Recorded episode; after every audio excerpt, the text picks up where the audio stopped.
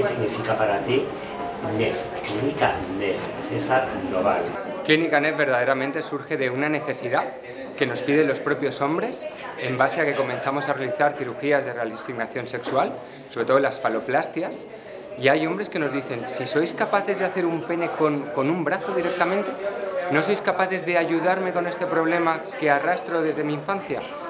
Ahí nosotros nos activamos con mi equipo de urólogos, mi equipo de cirujanos, empezamos a formarnos en esta parte específica y poquito a poquito con nuestro bagaje sobre todo de cirugía de reasignación sexual desarrollamos esta técnica NEF que nos han publicado ahora en la revista iberoamericana de cirugía plástica hasta el punto de que, como comentábamos, nos hemos convertido quizá en un referente casi mundial, me atrevería a decir, en cirugía de alargamiento de pene. Pero fue una solicitud de los propios pacientes, la verdad. Un referente a nivel mundial, porque sí que es cierto que probablemente no seáis los primeros, pero sí que sois eh, una clínica que está dando muy fuerte, que está dando mucho que hablar en el buen sentido de la palabra. ¿Cómo se consigue eso? Es decir, ¿cómo se consigue entrar en el mercado eh, y además innovar, estar a la vanguardia? Porque, ¿Cuál es el secreto? Mira, el secreto, sin lugar a dudas, en, en, nuestro, vamos a decir, éxito en el alargamiento de pene, ha sido ir muy poco a poco.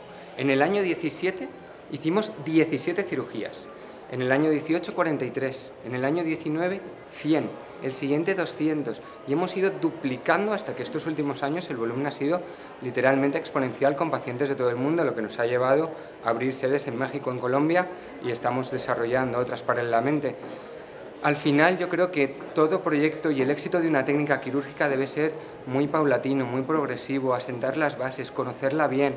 Cuanto más operas, a más problemas te enfrentas, más realista eres con tus pacientes, contigo mismo, y eso te permite crecer. No sé si hacéis algún tipo de análisis psicológico a vuestros pacientes o como mínimo Desde a las personas que vienen a consultar y habéis llegado a algún tipo de conclusión de por qué es tan importante el tamaño.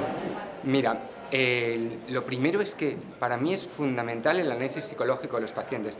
Contamos con una psicóloga en la clínica que habla con todos los pacientes pero hay que entender una máxima que tenemos que es que las cirugías no arreglan complejos, pero pueden mejorar una situación. Acompañar.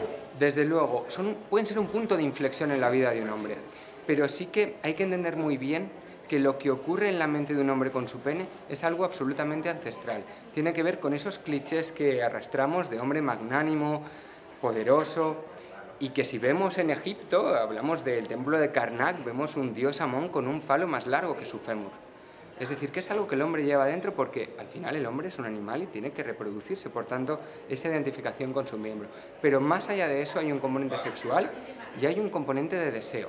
Pero igual, igual que una mujer se opera el pecho, el hombre se opera el pene. Y hay una, hay una, gran diferencia ¿no? entre cómo cada uno, entre el relato eh, de, cada uno de esos géneros. No tenemos tiempo para más, nos está encantando hablar contigo. Tenemos que hablar muchas veces más para este podcast Desde luego. de la Sociedad Europea de Fomento Cultural, porque además, por, pero como ahora hay tanto ofendidito, tenemos que aclarar que tú eres feminista porque así te consideras. Eh, eh, Absolutamente. Y, y, todo lo que estabas diciendo sobre la importancia del, del faro y tal, o sea, que no haya ningún ofendidito que nos malinterprete, porque me consta que además tú lo has declarado muchas veces que eres una feminista. Mira, personalmente, en cuanto a eso, si me permites, creo que es muy feminista hablar de los problemas del hombre. Eso es. Porque si dejamos de entender que el hombre está por encima de nadie, entenderemos que tiene sus problemas y que tiene sus clichés y que es una persona. Porque todos, y yo que soy cirujano de reasignación sexual, lo veo en mi día a día,